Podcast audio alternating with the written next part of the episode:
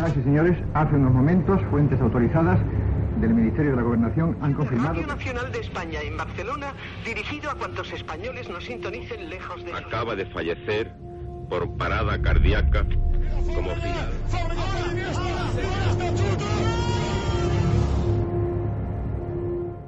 Historias de la historia. Fernando Lumbreras. Dirige Orlando Madariaga.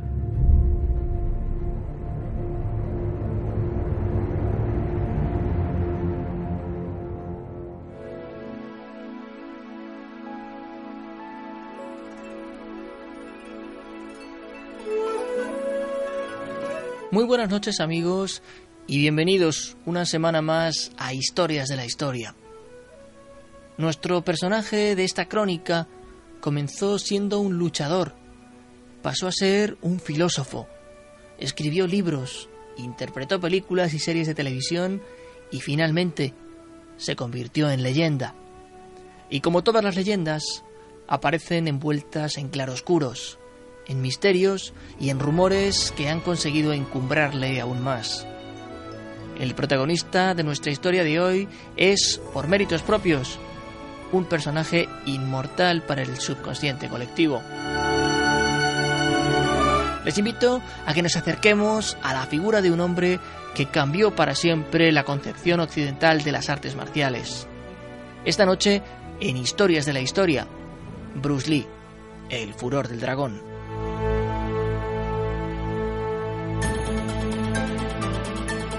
El 27 de noviembre de 1940, precisamente en el año del dragón, y entre las 5 y las 8 de la noche, en el hospital Jackson Street de San Francisco, llegó a este mundo Lee Jun-fan.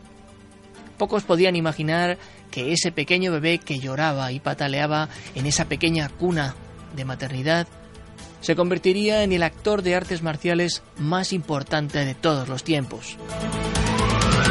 Habrían de pasar muchas cosas en su vida hasta alcanzar ese estatus, pero aquel fue el comienzo, en un hospital sencillo en el centro de una gran ciudad. El nacimiento del pequeño sorprendió a la familia en los Estados Unidos. Su padre, Lee Hoi Chuen, se encontraba de gira con la gran ópera cantonesa y precisamente aquel día se hallaban en la ciudad del Golden Gate. Dicen las crónicas que Li Jun-fan viene a significar protector de San Francisco, con lo que muy posiblemente el nombre no se escogió de casualidad. Lo que sí es cierto es que su madre, Grace Ho, se refería a él como pequeño fénix, que en chino es un nombre femenino, Pretendían con ello confundir a los espíritus malignos que roban al primer varón cuando ha oscurecido, según la leyenda.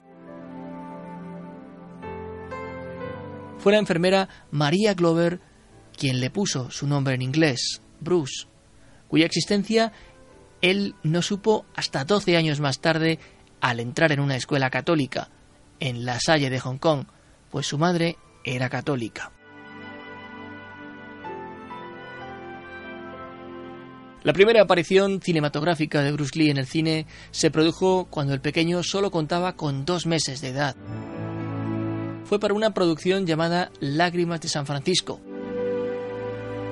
Y sería en 1946 cuando unos familiares comenzaron a introducirle en los círculos de ese cine Made in Hong Kong conocido en todo el mundo. Antes de cumplir los 10 años, ya había intervenido en 13 películas para que nos hagamos una idea del ritmo frenético de la industria del celuloide chino.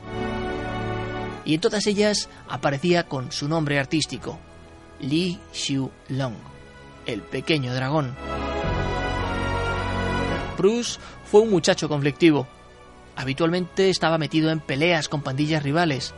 Pero he aquí que en uno de tantos días, entre la vagancia de no hacer nada y el ocio de quien lo creía haber vivido todo, aquel muchacho se preguntó qué pasaría si se metiese en problemas y no tuviese como hasta entonces el respaldo de sus amigos. Fue entonces cuando decidió aprender Wing Chun, un estilo del kung fu. No fue este su primer acercamiento a las artes marciales. Su padre le había enseñado cuando era niño las bases del tai chi con el fin de alejarlo de la violencia de las calles. Una vez, un periodista le preguntó cuál era el arte marcial más completo según su opinión. Bruce no pensó demasiado la respuesta. Esto fue lo que dijo. Bien, es malo decir la mejor, pero en mi opinión creo que el Kung Fu está bastante bien. ¿Podría decirnos un poco acerca del Kung Fu? Bien, el Kung Fu se origina en China. Es el predecesor del karate y el jiu-jitsu. Se trata más bien de un sistema completo y es más fluido. Quiero decir que ofrece mayor continuidad y movimiento en lugar de uno o dos movimientos y luego una pausa. A los 18 años, Bruce Lee regresa a su país natal, a los Estados Unidos. Llegó a San Francisco con un billete de barco de tercera clase en el carguero Daisy May y 100 dólares para empezar de cero.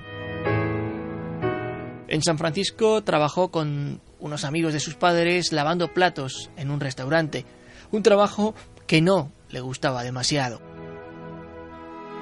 Allí comenzó a dar clases prácticamente sin cobrar y con el tiempo cambió su residencia a Seattle. En la lluviosa capital del estado de Washington encontramos nuevamente a Bruce trabajando en otro restaurante, también como lavaplatos. Pero en el almacén de la parte de atrás instaló un muñeco y varios sacos con los que poder entrenar cuando el tiempo se lo permitía. Las quejas de los vecinos por el ruido le hicieron desistir muy pronto. Fue una época de búsqueda personal para un Bruce Lee solitario. Y sería en esa soledad que comenzó a frecuentar las reuniones de una sociedad cultural chinoamericana en la que había personas que organizaban clases y exhibiciones de kung fu y otras artes marciales chinas. Descubrir el kung fu le permitió a Bruce descubrir un nuevo tipo de lucha, en la que las piernas jugaban un papel casi preponderante, no como en el Wing Chun, en el que casi ni se desarrollaban. Completamente entusiasmado y con ganas de aprender, en aquellas reuniones conoció a su primer gran amigo en los Estados Unidos, Jesse Glover. Jesse cambiaría la vida de nuestro protagonista en muchos aspectos. Este norteamericano jamás había estudiado kung fu con un maestro, sino que lo había aprendido a través de un libro escrito por un tal James Jim Lee, un escritor afincado en California. Se armaron de valor y un buen día los dos amigos viajaron hasta Oakland y allí conocieron a aquel viejo maestro, quien no tuvo reparos en mostrarle sus amplios conocimientos. De regreso a Seattle, con un grupo de amigos con los que compartía su pasión por las artes marciales, comenzó a dar clases de kung fu y esta vez cobrando. En cuestión de pocas semanas, había ya organizado varios turnos de alumnos a los que aleccionaba sin ningún problema. Así nació el Jun Fan Kung Fu Institute. Y así, poco a poco, vino a conocer a varias personas con las que mantuvo una auténtica relación profesional inolvidable. Una de aquellas personas fue Alan Joe. Fue en 1962. Bruce Lee estudiaba filosofía por aquel entonces y al llegar a casa de Allen una tarde encontró que éste tenía instalados en su garaje algunos artefactos, algunas máquinas para ejercitarse, muchas de ellas de su propia invención. Completamente entusiasmado, Bruce le ayudó a perfeccionar esas máquinas y con el tiempo aquel grupo añadiría al profesor James Jean Lee, el autor del libro de Jesse Glover, a su reducido círculo de amigos. El sueño de Bruce Lee siempre tuvo que ver con las artes marciales. Era montar una cadena de academias de kung fu por todo Estados Unidos. De momento, aquel sueño comenzó a construirse con un pequeño gimnasio en el que nos encontramos ya a algunos de los personajes que se convertirán en los más cercanos a Bruce. Marcarán gran parte de su mundo, de su personalidad y de su carácter. Lee era muy amigo de sus amigos y siempre estaba dispuesto a enseñar a todo aquel que quisiera recibir sus lecciones. Pero tras uno de los viajes a California, en su casa de Seattle tenía esperando una carta que sí le produjo miedo o cuanto menos cierta inquietud. El ejército de los Estados Unidos le reclamaba para que se incorporara a sus filas. En un primer momento, Bruce pidió consejo a sus amigos. Sabía que con su forma física no habría impedimento posible para que se convirtiese en soldado. Sin embargo, en el momento de las pruebas físicas, los médicos le descartaron por tener el arco del pie demasiado pronunciado, un defecto de familia, y además por ser corto de vista. En Seattle precisamente conocería al cabo de poco tiempo a la que sería el gran amor de su vida, Linda. Ella acudió, invitada por unos amigos, al gimnasio de Bruce, y en cuanto se vieron, el flechazo fue prácticamente instantáneo. Hubieron de superar los prejuicios de la familia de ella, americanos conservadores y no pocas vicisitudes hasta estar juntos. Se casaron prácticamente en secreto y al día siguiente la pareja emprendió rumbo a California. Pensaban que había muchas más posibilidades de progreso en el estado del sol que en su propia y lluviosa ciudad. California representó un gran cambio en la vida de Bruce Lee, no solo en lo profesional, sino también en lo personal. Allí nacería su primogénito, Brandon, y allí conocería a Ed Parker. Parker le abriría las puertas de Hollywood, pero primero, para poder convertirse en un actor conocido por el gran público, pasaría por la televisión. Allí interpretó el papel de Kato en El Avispón Verde, una especie de superhéroe urbano y algo torpón, acompañado de su mayordomo asiático en busca de aventuras de todo tipo en la gran ciudad. Oakland había sido la puerta de entrada a California, pero puesto que el contrato para la serie era muy suculento y de larga duración, la familia se trasladó a vivir a Los Ángeles. El duro entrenamiento le permitió realizar trucos, proezas físicas increíbles, como hacer flexiones sobre dos dedos de su mano, derribar a luchadores que le doblaban en peso con su famosa patada lateral. Adquirió gran destreza además en armas tales como el nunchaku, el bo, ese palo largo, y la técnica filipina de dos palos, llamada kali. Eso sin contar la tremenda velocidad instantánea de sus golpes de puño. 30 centésimas de segundo duraba en darlo, debido a la cual sus sparrings simplemente no eran capaces de ver el golpe que les derribaba. En su faceta como actor de cine, fue responsable de las coreografías de lucha de casi todas sus películas en América. Películas como Karate a muerte en Bangkok, Furia Oriental o El Furor del Dragón. Esta junto a Chuck Norris, quien era siete veces campeón del mundo de Tang Soo Do. Pero sigue una película que es considerada su obra cumbre, es Operación Dragón. Fue una coproducción entre China y los Estados Unidos y Bruce era su estrella más absoluta. Parecía que la película se había hecho para su auténtico lucimiento. Aunque ya en todo el mundo, en todo el cine asiático, era una verdadera estrella. El rodaje finalizó un 4 de abril de 1973. Y apenas acabó aquella aventura, ya estaba metido en otra, el juego de la muerte, pero de este último trabajo solo alcanzó a filmar 40 minutos con lo que la producción quedó inacabada y hoy es una auténtica joya para los aficionados a las artes marciales. La tarde del 20 de julio de 1973, Bruce Lee se encontraba en Hong Kong. Había quedado con el productor Raymond Chow en casa de la actriz china Betty Ting Pei. Alrededor de las 2 de la tarde, el actor pidió echarse un momento, ya que le sobrevino un fuerte dolor de cabeza. La actriz le ofreció su habitación para que reposara un poco mientras daba tiempo a que llegara el invitado y le ofreció un analgésico que él se tomó sin, sin preguntar.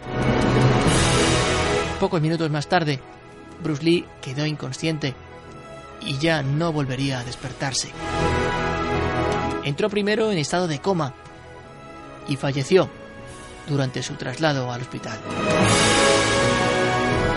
¿Qué fue lo que causó la muerte de la estrella internacional de artes marciales? Es algo que todavía hoy no se ha desvelado del todo. Se habló de una reacción alérgica al analgésico suministrado por su amiga, pero también se han barajado otras causas como una muerte súbita o incluso un aneurisma. Tenía 33 años, pero su cuerpo, biológicamente hablando, era prácticamente el de un veinteañero. Cerca de 20.000 personas se congregaron ante las puertas de la funeraria en Kowloon a la que fue enviado. Allí se dispuso todo en un ataúd de bronce de 40.000 dólares.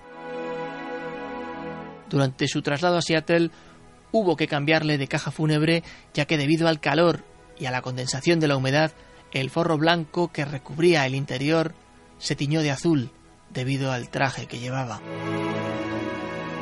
Hoy día, los restos mortales de Bruce Lee reposan en el cementerio de Lakeview, en Seattle, junto a los de su hijo Brandon, quien falleció en 1993 mientras rodaba una película, El Cuervo, y un arma de las que se usan de atrezzo se disparó con munición real en mitad de la filmación de una secuencia. En nuestros días es imposible hablar del cine de artes marciales sin mencionar a Bruce Lee y su más que interesante legado de enseñanzas y pensamientos. No todo el mundo, y él sí, puede presumir de haber inventado un arte marcial, el Jeet Kune Do, una disciplina muy próxima al Kung Fu, pero más fluida y dinámica. Y esta es la historia de Bruce Lee. Así hemos querido contarles el casi fugaz paso de este personaje por nuestro planeta. Ya digo que murió con 33 años. Una historia marcada por lo luminoso del triunfo personal y por las sombras de un final incierto y vagamente desvelado. Nosotros volveremos a encontrarnos la próxima semana aquí, en Historias de la Historia. Hasta entonces, muy buenas noches y buena suerte.